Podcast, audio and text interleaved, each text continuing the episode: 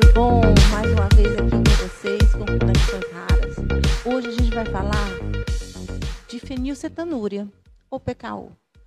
Uma doença rara, mas com muita repercussão dentro do estado do Ceará. E para falar sobre fenil, nada melhor do que a doutora Erlane Marques Ribeiro, uma grande companheira, uma amiga de trabalho e quem fundou a nossa ACDG Brasil. Olha, que seríamos nós se ela não tivesse do nosso lado? que seria da FENIL no, no Ceará, não é, doutora Erlane? Então, também estamos aqui agradecendo né, os nossos patrocinadores, as pessoas que nos ajudaram a compor esse trabalho, e esse trabalho tão importante na vida dos raros. Então, é a nova versão de Conexões Raras, mas vem mais por aí, viu, pessoal? E hoje a gente vai falar com a doutora Erlane, eu estou passando a palavra para ela, para ela falar um pouquinho do que é fenil. O que é fenil, doutora Erlane? A senhora pode explicar para a gente? Agradeço o convite. E primeiro a gente vai falar um pouquinho o que é a fenilcetonúria. Então, essa doença é uma doença que foi uma das primeiras que se fez o tratamento na medicina em termos de doença metabólica. É uma das doenças comuns que a gente tem entre as raras e a terapia é uma terapia até considerada eficiente, porque antes dessa terapia, as crianças tinham um retardo mental gravíssimo e morriam até cedo. E a fenilcetonúria, ela acontece porque a fenilalanina no organismo das pessoas tem que se transformar em tirosina. E pela falta da enzima que faz essa transformação, aumenta muito essa fenilalanina no organismo todo, inclusive no cérebro, levando a uma toxicidade desse cérebro. E aí a gente precisa reduzir essa fenilalanina do cérebro às custas de algumas terapias. Uma delas é você não se alimentar com uma quantidade muito grande de fenilalanina.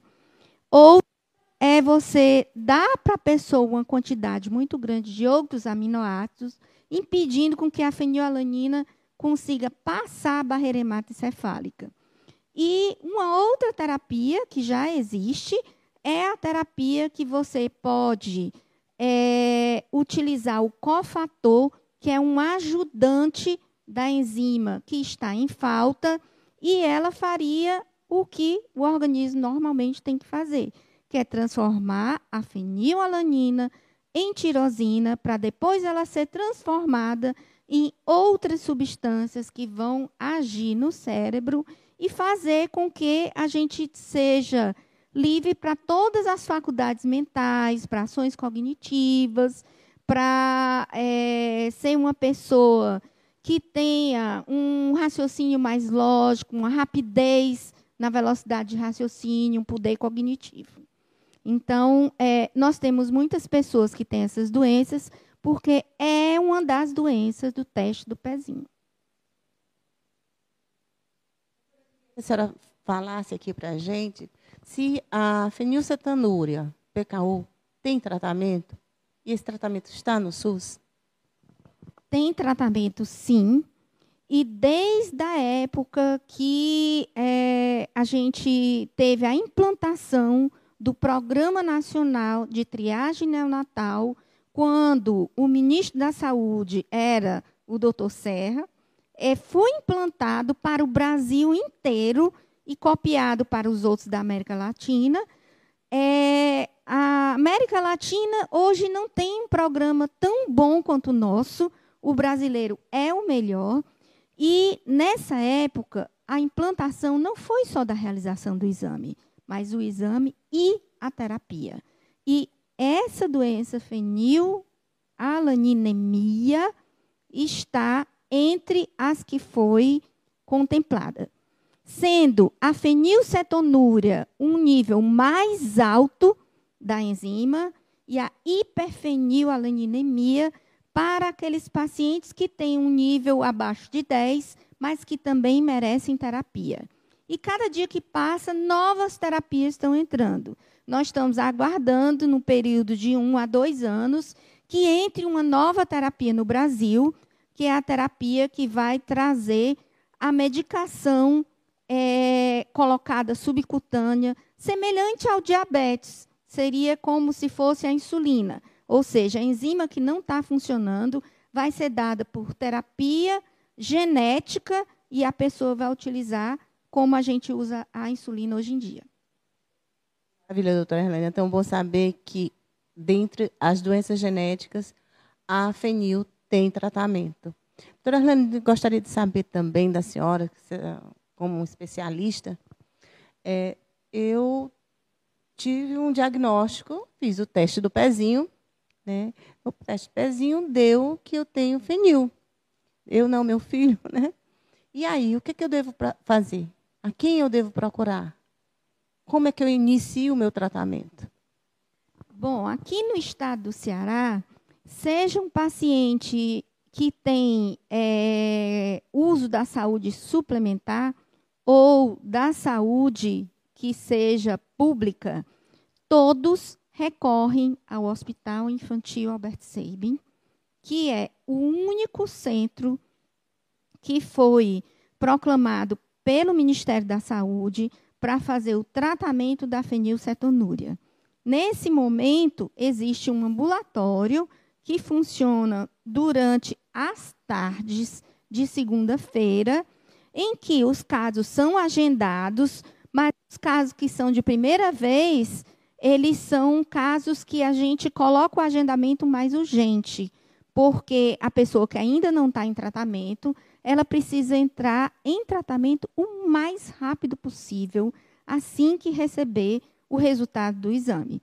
Lembrando que, é, dependendo do nível que vier do, da fenilalanina sérica, você pode ou não precisar da fórmula, a repetição do exame acontece para todos os casos e dependendo do nível de fenilalanina que está alto no organismo, a gente pode adequar a dieta que o paciente faz sem o uso de fórmula, inclusive. Doutora, essa fórmula ela é distribuída gratuitamente pelo SUS, é isso? E tem mais uma pergunta, doutora, encaixando uma na outra. Eu acabei de ter, dar a luz Fiz o teste do pezinho, o teste não chegou. Como é que vou saber se eu posso ou não amamentar o meu filho? Tá. Então, a primeira pergunta. A resposta é: a, essa fórmula, ela é uma fórmula que é uma espécie de alimento que vem com a redução de fenilalanina. Para que a pessoa não entre em desnutrição, não fique sem outros é, metabólitos necessários ao organismo, é importante fazer uso da fórmula que é prescrito pela nutricionista. Ou seja, o médico sozinho não consegue fazer o tratamento da fenilcetonúria. E essa fórmula é dada pelo governo. Antigamente, quando começou o tratamento da fenilcetonúria do Brasil, a gente não conseguia adquirir fórmula sendo pessoa física. Hoje em dia já existe essa possibilidade. O problema é que esse leite, como dizem as mães, ele é de alto custo. Então, é muito difícil a pessoa ter condição de bancar esse tratamento sem ele ser financiado pelo SUS. E ele também não é financiado pelos convênios. Então, enquanto você não tiver a consulta médica e a consulta com nutricionista, se você trocar o leite materno por qualquer outro, com certeza você vai piorar muito a situação. Então, na dúvida, mantenha o leite materno. Na fenil, a gente não tira o leite materno. A gente mantém o leite materno e adiciona a fórmula. Agora, o problema é que, como a gente sabe, que quando as crianças deixam de utilizar apenas o leite materno e começam a consumir outros alimentos, ela acaba sendo desmamada automaticamente, porque as crianças acabam utilizando a mamadeira, que é muito mais fácil. do que ficar fazendo força para retirar o leite do peito da mãe. Infelizmente, acabam parando de mamar e a gente tem que suplementar. Mais velhas, depois de uma certa idade, ela deixa de mamar, então ela tem uma restrição muito grande. O que, que a senhora poderia dizer é, sobre essa nutrição? O que, que uma mãe pode fazer quando se depara com um fato desse? E agora, doutora? O que é que o meu filho vai comer? Bom, apesar do tratamento ser com o médico e com a nutricionista, nós fizemos o acordo que o médico geralmente não responde essa pergunta do que, que eu posso comer, para deixar tudo com a nutricionista. Quando a criança é pequena ainda, que é uma criança que não vai até um determinado local para pegar um alimento proibido, a gente mantém a dieta da família. Quando a criança começa a crescer e ela não tem dinheiro para buscar e comprar no supermercado, só entra alimento proibido na casa dela se a família colocar lá dentro. Então, eu oriento a família que faça a mesma dieta dessa criança enquanto a criança está em casa. A criança, ela vê muito exemplo. Então, se a dieta dele é baseada em alimentos como frutas e verduras, a família deve se alimentar com frutas e verduras.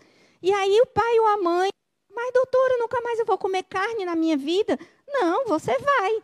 Um dia você vai para um restaurante, lá você come a sua carne. Por sinal, dieta é difícil para qualquer um fazer. E essa situação de passar com alimentos proibidos na frente da pessoa que tem uma dieta, seja criança, seja fenil, seja diabetes, seja hipertenso, é sempre muito ruim, porque vai dar vontade à pessoa de comer aquilo que ela não pode estamos lhe explorando, né? mas deixa eu explorar mais um pouquinho. E, a, praticamente todas as doenças raras elas precisam de uma, um apoio multidisciplinar. No caso de fenil, também é dessa forma? Com certeza. Porque você imagina um adolescente de 15 anos que vai numa festinha de aniversário e não pode comer a maioria das coisas que todo mundo está comendo. Eles começam a se sentir à margem da sociedade. Então, a adolescência já é só um momento muito complicado. A escola, que começa a ir prendinha que tem os coleguinhas comendo outras coisas. Ela vai querer experimentar o que os coleguinhas estão também se alimentando. Então, você precisa de vários profissionais para estar trabalhando com essa população. Assistente social, para aqueles casos das mães que dizem: Eu não tenho dinheiro para comprar essa dieta. É, existem muitos profissionais que acabam entrando no tratamento da fenil, por exemplo, no neurologista. Quando você começa a ter problema neurológico pela falta do sucesso da terapia.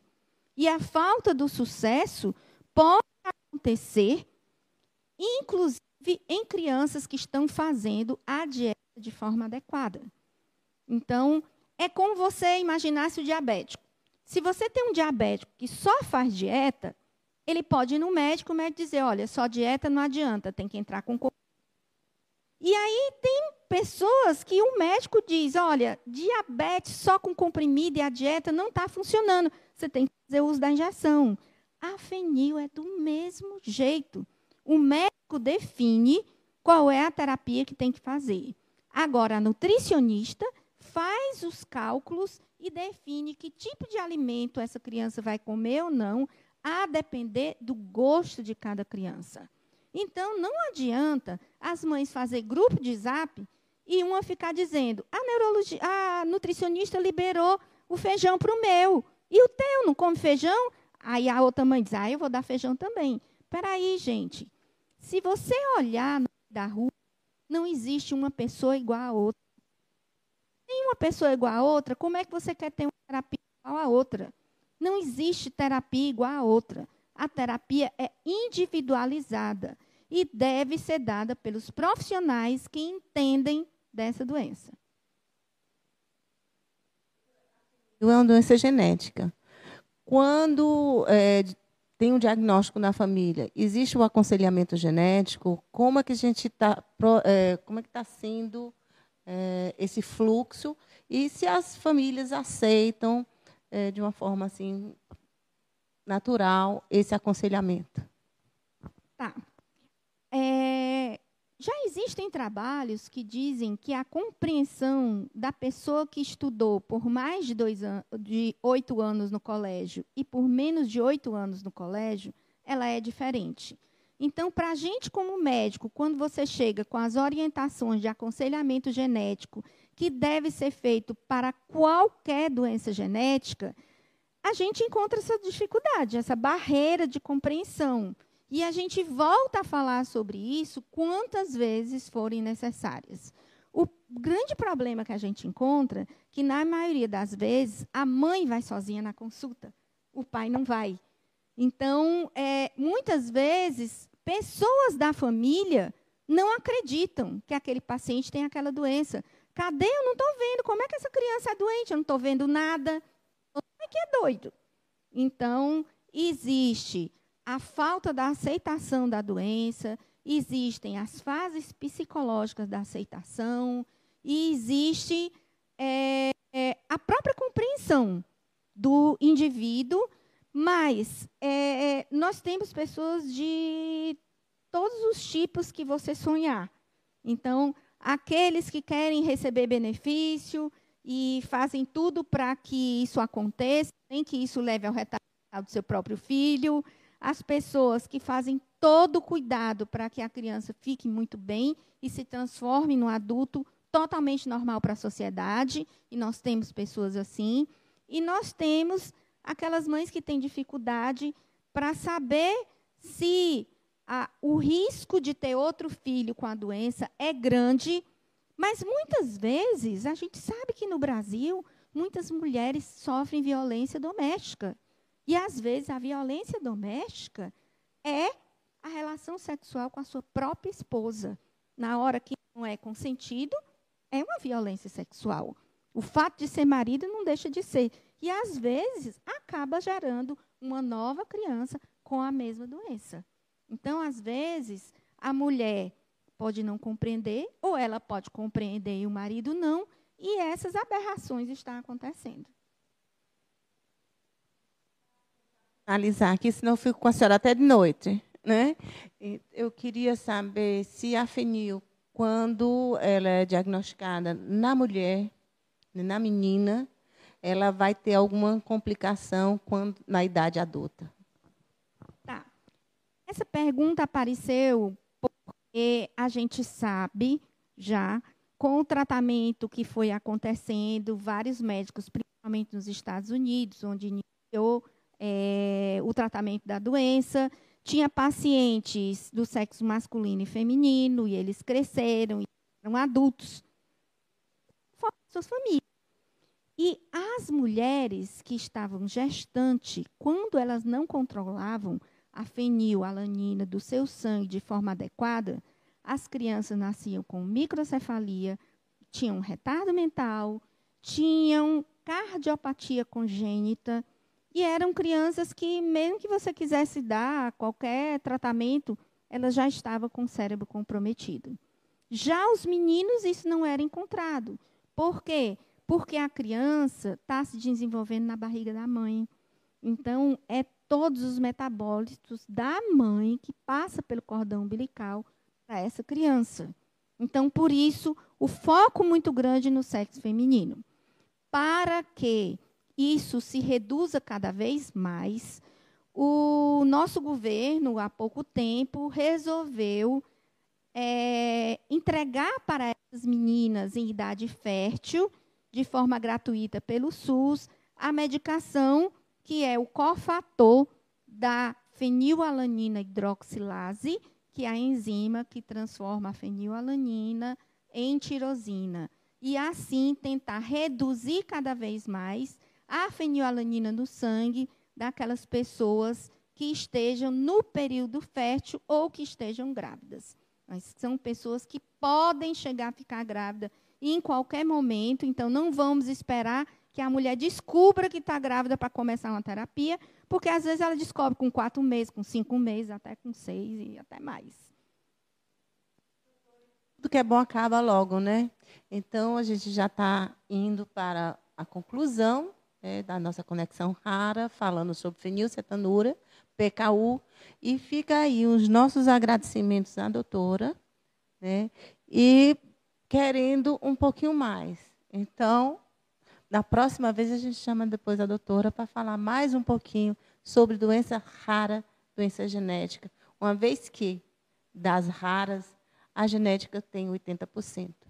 E genética, doença genética, não tem cura, mas tem tratamento. Muito obrigada, doutora, pela sua disponibilidade. Eu que agradeço. Obrigada a todos. Olá, pessoal. Saindo dessa aula maravilhosa com a doutora Erlane, que sempre vem aqui contribuir, tirar as nossas dúvidas e trazer sempre coisas novas, coisas boas. E como ela trouxe agora, né, que uma doença genética não tem cura, mas tem tratamento e está chegando cada vez mais tratamentos melhores. Então, a gente vai passar agora, sair da aula da doutora Erlânia, para a alegria da Conceição Carneiro. Conceição Carneiro é uma pessoa que eu conheço há bastante tempo, que eu tenho orgulho de dizer que é minha amiga. É, Conceição foi né, bancária durante a. Começou como professora lá em Sobral, depois passou no concurso do Banco do Brasil, onde ela ficou durante muito tempo dentro do Banco do Brasil. E quando ela se aposentou, antes dela se aposentar do Banco do Brasil, ela me deu um tele, ela telefonou para mim, porque eu já fazia parte da CDG, e ela disse: "Olha, estou indo aí para te ajudar". Eu nunca vi uma coisa tão boa. Nós tivemos dias maravilhosos juntos, nós fomos a Brasília, ela me carregando debaixo do braço, às vezes ela cansava. Eu disse, mulher, tu está parecendo um pato andando. Vamos. Olha, rodamos aquela Brasília inteira. Então, a Conceição ela vai falar o que ela sentiu na carne, o que ela sentiu na pele. Ter uma criança com fenilcetanúria, com diagnóstico errado, e por conta disso, teve, a Maria teve várias sequelas. Então, eu chamo para vocês a pessoa mais feliz que eu já vi na minha vida, Conceição, para dar o seu recado aqui com duas perguntas. A primeira, como está a saúde dos portadores de fenilcetonúria no estado do Ceará? E como está um paralelo que ela poderia fazer entre São Paulo e o estado do Ceará, que ela conviveu durante muitos anos? Ai, que bom ver você, Mônica, que maravilha! Eu, saí, eu vim para São Paulo, mas, São, mas a CDG não saiu de mim. Se existe uma coisa que eu me sinto muito feliz e muito, muito, tenho muita saudade, foram das nossas jornadas para conseguir as certificações, para conseguir a medicação para os meninos que precisavam de medicamento de alto custo. Eu não saí da CDG. Até hoje, o que vocês precisarem, eu estou aqui em São Paulo para mostrar, para dar exemplos, exemplo de é, protocolos, exemplos de mães que lutam bastante para ter a, a dar a seus filhos uma qualidade de vida não só na fenilcetanúria, mas também em toda e qualquer outra doença. Bom, a primeira pergunta é como estão os pacientes de fenilcetanúria adultos aqui em São Paulo.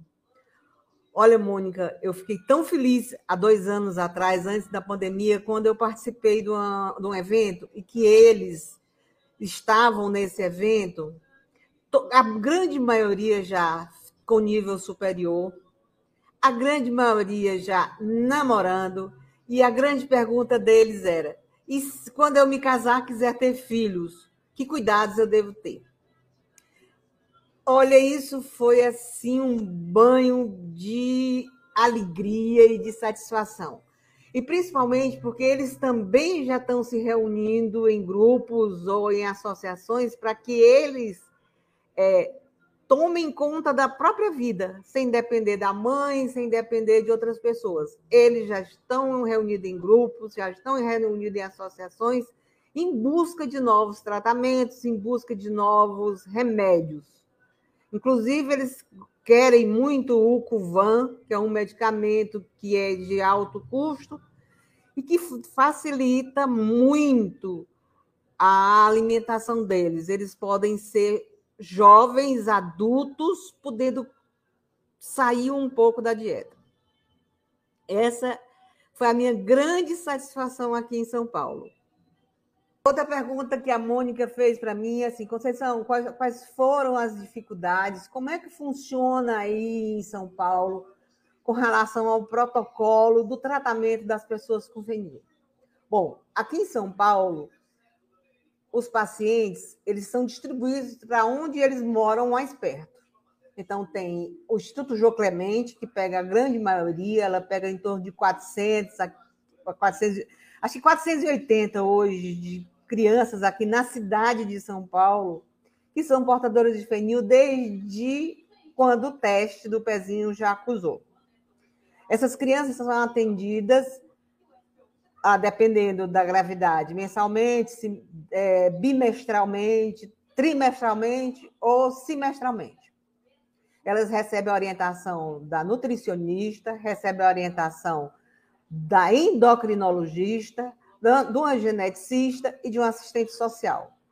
Porque nesse momento a gente olha muito para a criança, mas esquece que existe um personagem que é extremamente importante, que é a mãe. E que ela está, nesse momento, recebendo a notícia do filho que nasceu com uma doença do qual ela não conhece nada. É como se ela estivesse chegando no outro planeta aquilo tudo que ela tem dentro de casa, seu filho não vai poder comer.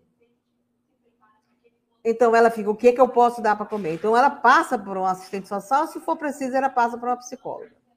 Então as crianças vão crescendo e vão aumentando a distanciando esse tratamento. Mas uma coisa bem importante que eu acho foi a distribuição das fórmulas. Como é que funciona a distribuição da, das fórmulas? Ele não fica só num, local. Eu vou no Instituto João Clemente, como outros vão num outro hospital e outro hospital, e existem diversas farmácias de alto custo aqui em São Paulo fica mais perto da sua residência. Eles possuem um aplicativo que eu marco o dia e o horário para buscar essa fórmula. Então, quando eu saio do Instituto João Clemente, eu já saio com autorização para receber a quantidade de fórmula para seis meses.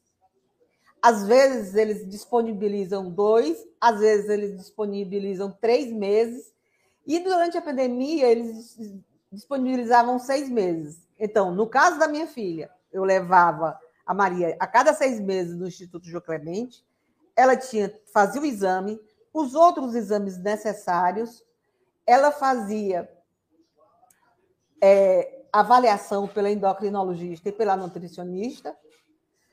E, posteriormente, eu já saía de lá com esse documento, que aqui é chamado LME. L de laranja, M de Maria e E de elefante. Nesse documento, eu já vou para a farmácia de alto custo. E se eu marco lá a farmácia de alto custo, a data e o dia, eles já me dizem assim: tem ou não tem? Aguarde que a gente liga. E aí eles ligam para a gente dizendo que chegou.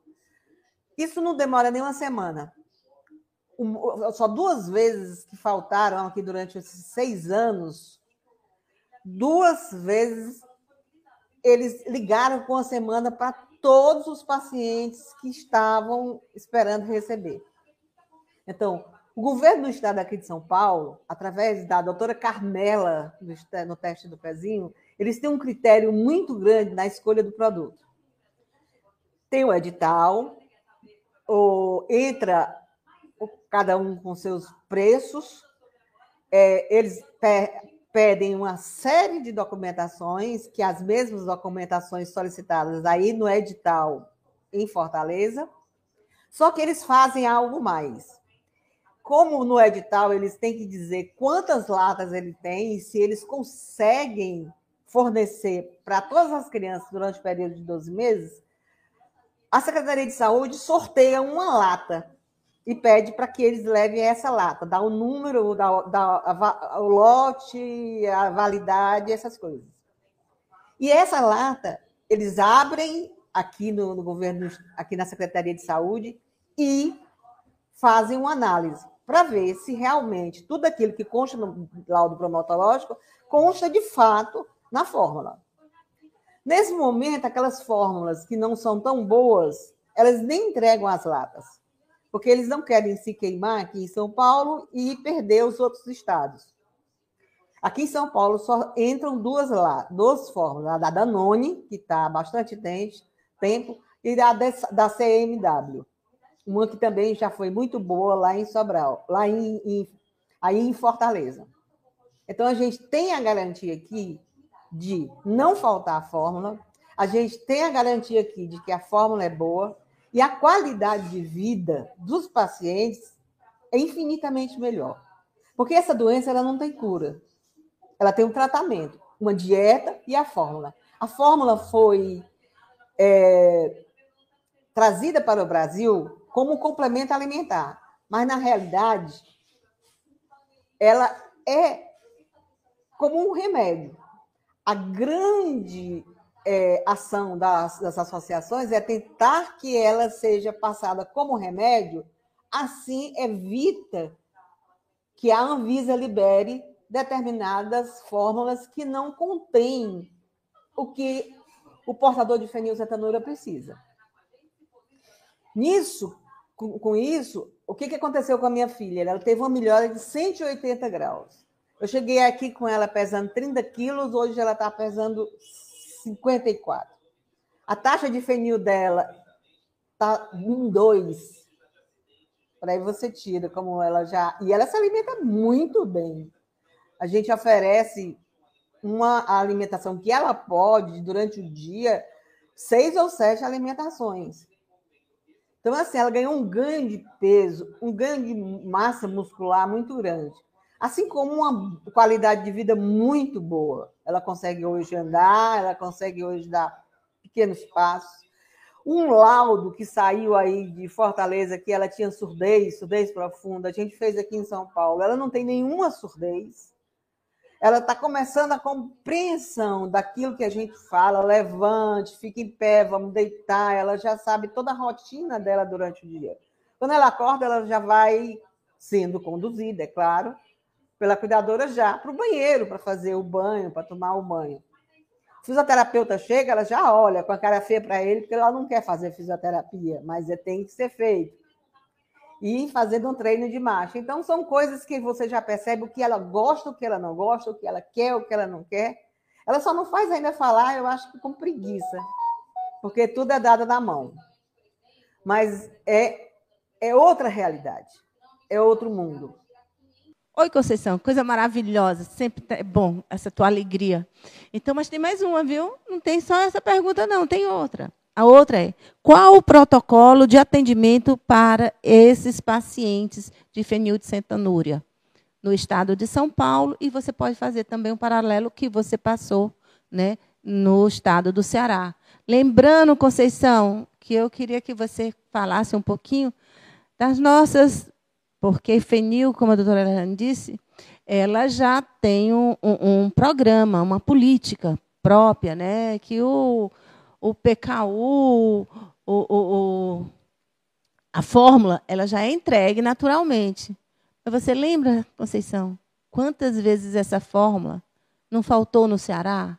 Você lembra que a gente conseguiu que no Ministério Público reter em São Paulo as fórmulas que iam todas para São Paulo, nós trouxemos para o Ceará? Então, fala um pouquinho aí para a gente. O protocolo aqui em São Paulo é o seguinte: a criança, logo que é diagnosticada, ela é encaminhada para um, um hospital ou uma entidade que atenda as crianças com fenilcetanúria. É refeito o exame, a criança passa, junto com a mãe, por um endocrinologista, por uma nutricionista, por uma assistente social, por um psicólogo, porque existe um elemento que no, no momento das doenças raras se esquecem, que é a mãe, que é quem vai conduzir em casa todo esse tratamento. Você sabe o que é uma mãe receber um filho com uma doença da qual ela nunca ouviu falar e que não vai poder comer nada daquilo que tem dentro da casa dela e que ela disponibiliza para a família dela. Então, essa criança passa por todo, essa criança e essa mãe, essa família, passa por esse primeiro protocolo. A partir daí, ela recebe um documento chamado LME, que é um documento que a pessoa vai até a farmácia de alto custo, que é mais próxima da sua residência, faz o cadastro e lá recebe. É, eu já tenho recebido para dois meses, para três, e durante a pandemia eu recebi para seis meses, para evitar que eu saísse de casa ou a, própria pessoa que tivesse fenil saísse de casa para não pegar a pandemia. Nesse protocolo, o atendimento que eu faço é no Instituto Jô Clemente, na antiga PAI. Eles têm um trabalho espetacular, que é, além disso, dessa, de mandar a fórmula, de receber esse atendimento, eles também têm uns projetos de para aquelas crianças mais carentes. É, uma, é como se fosse uma cesta básica dos produtos que são que tem um baixo teor de fenil, fenilalanina. Eles têm uma cozinha industrial e eles produzem. E eles fornecem porque as famílias carentes não têm condição de ter a quantidade de frutas, verduras e legumes que essas crianças precisam. Há outro projeto que eles têm, que eu acho bem interessante, que eles fabricam, é kits para crianças que estão em idade escolar. Como é que essa criança vai todo dia levar uma, um lanche para a escola? Muitas vezes a mãe em casa, na família, não tem nada no seu pão e ele não pode comer o pão. Então, ele recebe os kits gratuitamente. É um outro projeto. Dentro da Secretaria de Saúde, a questão do edital de aquisição das fórmulas, ela passa pelos mesmos critérios aí de Fortaleza. Só que tem um detalhe. Quando o fornecedor entrega toda a documentação, ele também entrega todos os lotes e as latas que ele tem para saber se são suficientes para um ano inteiro para atender a demanda aqui do Estado de São Paulo. E a Secretaria de Saúde escolhe uma lata aleatório para ver se realmente os, aquilo que ele diz que tem no laudo bromatológico tem no produto. Nesse momento, ficam só as fórmulas boas, que é a da Danone, a da CMW, porque as demais não entregam a lata e para não se queimarem e perder os outros estados que ela entregam. Graças a Deus aqui faltou duas vezes e foi só uma semana. Na, existe um link, eu baixo e aí eu ligo dizendo o dia e horário que eu vou receber a fórmula. Aí ele me fornece vários horários e os dias. E se tiver, não, se tiver, eu vou lá, pego, meia hora eu estou atendida. Se não tiver, eles informam, não tem, aguarde retorno. Quando chega aqui no máximo uma semana, eles ligam para a gente avisando que chegou. E assim a gente vai buscar. Porque o cuidado aqui é muito grande para que essas latas chegue e que ele, que as famílias deem de forma correta, porque é mais barato manter sempre a lata e evitar que o paciente portador de fenilcetanúria tenha alguma sequela, do que esse paciente ter que ir para o hospital, ter sequelas, precisar de mais profissionais. Então, é uma visão de o que é melhor, o que redu consegue reduzir os custos. Então, apesar da lata ser cara, mas eles dão preferência a uma lata com melhor teor, de melhor qualidade e que tenha certeza de que o paciente está fazendo o tratamento de forma certa. Por quê? Porque esse paciente vai custar só o a, da lata. Eles não, não tendo a lata, ficando meses e meses como aí no estado do Ceará. Eu passei 10 anos. Eu, uma vez, achei muita graça que eu saí de carro e minha filha fazia quatro meses que não tinha. Eu já tinha ido no Ministério Público, já tinha ido na Secretaria de Saúde, já tinha rodado tudo. E não tinha, de maneira nenhuma, a fórmula, não tinha como o Estado não adquirir, que eu não entendo, porque isso é um programa federal e que o Estado compra e faz o ressarcimento, tipo as compensações. O Estado tem que mandar dinheiro para a União, a União tem que mandar dinheiro para o Estado. Então, na hora que o Estado compra, ele faz o quê? Ele pode se ressarcir daquilo que tem que pagar a União. Então, assim, é tudo um bolso só. Eu acho que é só uma falta de acompanhamento e de quem realmente esteja comprando conheça como é que é o fluxo. Porque não há motivo de forma nenhuma para estar tá faltando. Mas mesmo assim, nessa, em Fortaleza, eu acho que era assim, seis, vinha para seis meses, aí a gente parava, passava quatro sem vir, a gente ficava tentando comprar. Quem tinha algum dinheiro comprava, quem não tinha dinheiro ficava sem. Quem tinha dinheiro dividia uma lata, comprava uma lata dividido com duas pessoas para poder, porque a lata está em torno de quase 500 reais. Uma vez eu saí de casa e eu estava tão desesperada que eu passei na primeira concessionária, vendi meu carro, peguei o dinheiro, não peguei nem o dinheiro, mandei transferir para comprar seis meses de leite da minha filha. E cheguei em casa de ônibus. E aí perguntaram, cadê teu carro? Eu transformei em fórmula. Então, assim, para você ver o quanto é difícil. Agora mesmo nós estamos com um caso bem interessante na cidade de Sobral, a cidade onde a Isolda Sela, que é talvez a candidata para o governo do Estado, nasceu. Está a, a cidade do Ciro Ferreira Gomes, que está candidata a presidente da República, que agora o Estado do Ceará descentralizou. Perfeito, ótimo. Ele vai fazer o quê? Ele vai fazer. Cada pessoa recebe no seu município, o Estado manda para o seu município, ou o seu município manda pegar no Estado, na farmácia de alto custo. Tem uma mãe que tem uma, filha, uma criança de seis meses e faz quatro meses que ela fica nesse ping-pong. Alberto Seib, Sobral, Alberto Seib, Sobral, e ninguém resolve. Ela já comprou uma lata, mas ela me disse: eu não tenho dinheiro para outra lata.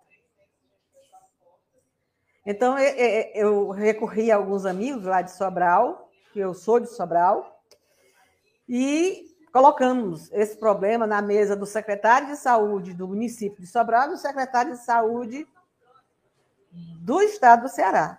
Se não sair, eu acho que não tem como. É ir para a televisão, é ir para as redes sociais, é ir. Hoje em dia está muito fácil você colocar. Principalmente no ano de eleição, e principalmente na cidade onde está saindo um candidato a governador e um candidato a presidente da República. Olha aí como é que fica. O que, é que esperar desses políticos? Então, assim, o que falta é a regularidade na entrega no estado do Ceará, o que falta é o respeito à pessoa com, com doença rara, não é só a fenil, é saber que aquele cidadão tem todo o direito, que nem o, Estado, nem o hospital, nem o local que está sendo entregue está fazendo nenhum favor, é uma obrigação deles, porque nós é que formamos todos os recursos, tanto estadual, municipal como federal. Então, assim, não existe motivo para o estado do Ceará ou qualquer estado deixar de comprar. Não existe motivo para o estado, qualquer estado, não comprar uma fórmula boa, porque ela tem condição. Tá, essa fórmula é sua, o preço está barato? Tá. Deixa eu fazer uma análise. Eu não consigo fazer análise? Manda para um local que eu consigo, manda para São Paulo, manda para um outro estado que consiga. Análise. Esse produto tem todas as qualidades, todos os nutrientes necessários? Não tem nada por fora? Não. Então, compramos. Mas se tem, não. Então, eu acho que parceria e hoje com a tecnologia, a gente consegue fazer isso em 24 horas. Não entendo um edital demorar tanto tempo, mas graças a Deus, aqui em São Paulo, eles fazem quando o edital vai terminar dezembro, outubro eles já iniciam. Para quando chegar dezembro, o fornecedor que foi escolhido já seja entregue. São, por você mais uma vez estar contribuindo com o nosso Estado tão querido e contribuindo em divulgar, né, em trabalhar junto com os raros. Você sempre foi uma rara. E muito obrigada pela sua participação diretamente de São Paulo, doutora Conceição. estamos caminhando para o encerramento, né? Então, agradecer novamente os nossos patrocinadores, Biomarinho e Sanofi, agradecer esse público maravilhoso que vai lotar nossas redes sociais e lembrando que vocês sempre nos sigam nas redes sociais, no Facebook, no Instagram e assistam às nossas é, conexões raras e demais eventos no YouTube. Com vocês, meu muito obrigada.